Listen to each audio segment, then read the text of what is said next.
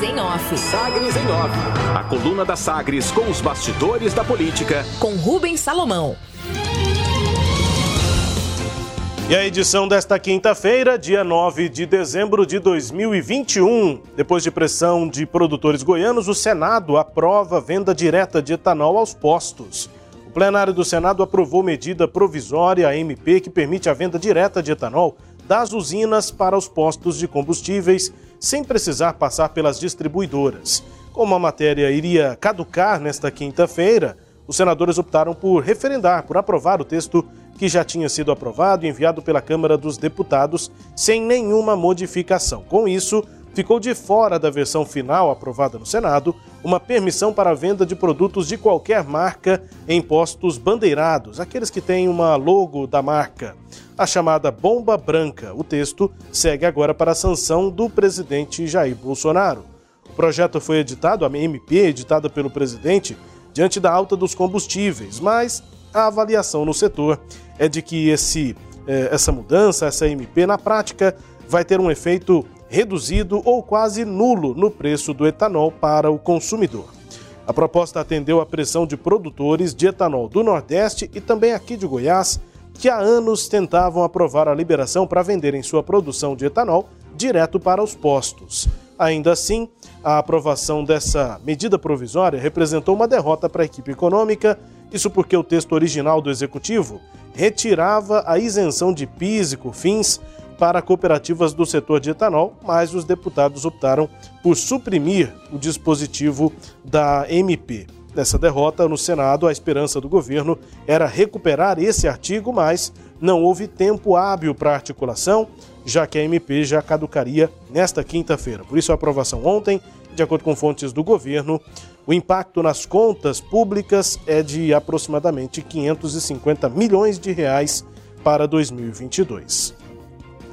Na política aqui em Goiás, na Assembleia Legislativa, a sessão ordinária desta quarta-feira, dia 8, foi encerrada em meio a uma treta, uma briga, por conta de uma discussão entre parlamentares e essa discussão quase chegou às vias de fato lá no plenário. O deputado Major Araújo, do PSL, entrou em confronto com a Mauri Ribeiro, do Patriota, com troca de xingamentos. A sessão ficou insustentável na visão do presidente ali naquele momento, uh, Humberto Aidar. E foi encerrada quando o major chamou a Mauri de boneca. Na origem desse problema, o que desencadeou a discussão foram dois vídeos de Humberto Teófilo, em que o parlamentar, Teófilo, criticava colegas em votações de um projeto relacionado ao ICMS, o projeto dele, e também a possível redução do imposto. Deputados da base se revoltaram com Humberto Teófilo e chamaram de fake news as gravações apresentadas nos vídeos. Uh, Humberto Teófilo diz em um desses vídeos postados que uh, a população, o consumidor em Goiás, quando estiver abastecendo, deveria se lembrar dos deputados, em especial no dia das votações. Os deputados que negaram os projetos uh, que Humberto Teófilo apresentou para reduzir o imposto sobre os combustíveis. Um do trecho desses vídeos é, ele disse exatamente isso, que os consumidores devem se lembrar dos deputados ao mostrar os parlamentares que, segundo ele, enterraram o projeto que reduziria as alíquotas do ICMS. Em outra gravação, Humberto Teófilo afirmou que, no plenário, passou uma matéria que proíbe a redução do imposto.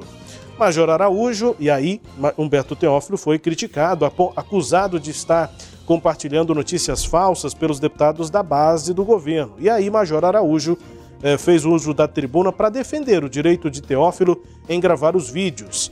Abre aspas. Eu assumo os meus votos, nunca votei e nem importei de mostrar. Publica o meu voto, disse enquanto era rebatido por Amauri, Amauri à distância. O Major Araújo, usando a tribuna, enquanto que a Mauri Ribeiro falava ali fora do microfone e durante a briga. Eh, essa discussão, né, esbravejando ali os dois, é, a, o Major Araújo disse então, chamou então a Mauri Ribeiro de boneca, e aí a discussão ficou mais intensa e logo depois disso, Humberto Aidar rapidamente encerrou a sessão desta quarta-feira. Fato é que a PEC do ICMS é, foi é, aprovada. A PEC do ICMS de autoria do governo do estado foi aprovada pela Assembleia Legislativa e os projetos de Humberto Teófilo negados, rejeitados. Ainda com destaques nacionais aqui na coluna, propaganda. O Senado aprovou ontem um projeto que retoma a propaganda partidária fora do período eleitoral no rádio e na TV. Com a proposta, as legendas vão voltar a ter acesso a inserções nas emissoras para divulgar suas atividades e até mostrar os candidatos. A propaganda partidária foi extinta em 2017, sendo mantida apenas o horário, eh, sendo mantido apenas o horário gratuito em período de campanha. Agora, nesse projeto que foi liderado pelo PL, o Partido Liberal, partido ao qual o presidente Jair Bolsonaro se filiou recentemente para disputar as eleições de 2022, a proposta recebeu aval de deputados e senadores e vai ser encaminhada para sanção do presidente. Pelo projeto aprovado, a propaganda partidária vai ser divulgada fora do período de campanha, incluindo o primeiro semestre do ano eleitoral, no ano que vem, em horário nobre, das 7h30 às 10h30 da noite. Serão inserções de 30 segundos dos partidos no intervalo da programação normal das emissoras.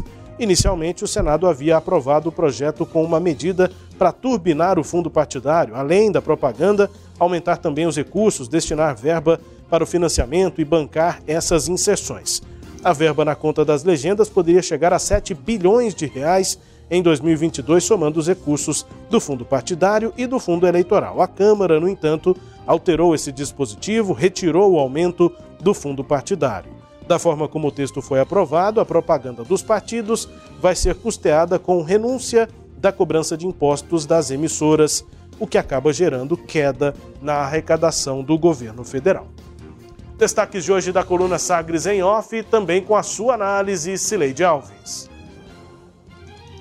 Pois é, Rubens, é, é duro o ônus né, de ter que ser governo é, nesses momentos. É, em geral, os deputados, os vereadores e senadores que estão na base política de um governo, eles têm bônus com isso, né? Que é, entre outras coisas, mais emendas para suas bases eleitorais além das emendas impositivas e também cargos na estrutura administrativa do executivo.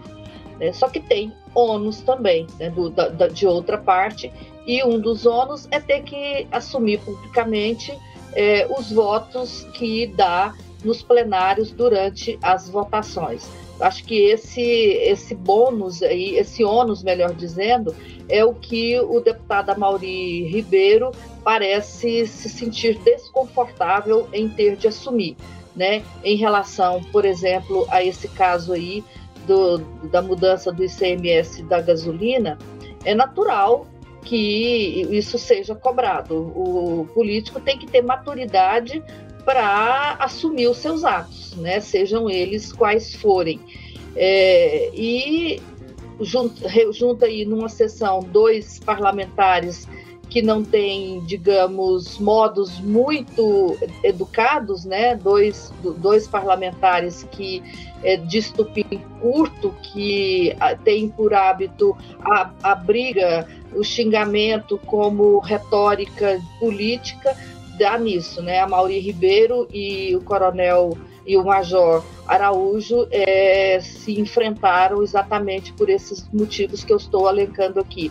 A falta né, do, por parte de Amauri Ribeiro de, de coragem para assumir o voto que ele deu lá nessa votação e na por parte de, de ambos é, o estopim curto, é, a inabilidade para poder enfrentar feito adultos, feito pessoas é, é, bem resolvidas, pessoas que sabem conversar as diferenças que eles têm é, as diferenças políticas e a, as diferenças nas escolhas que fazem.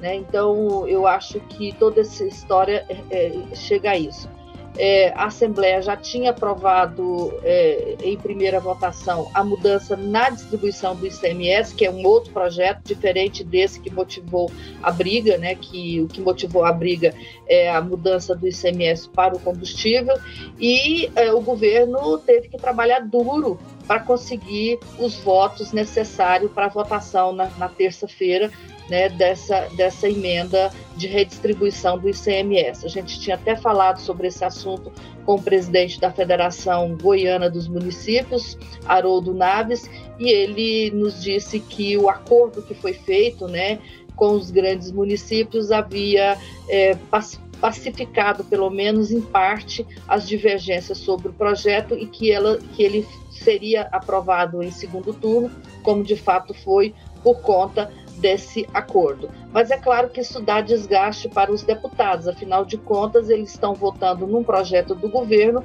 que reduz é, impostos para vários municípios maiores e isso também pode ser cobrado na eleição do ano que vem.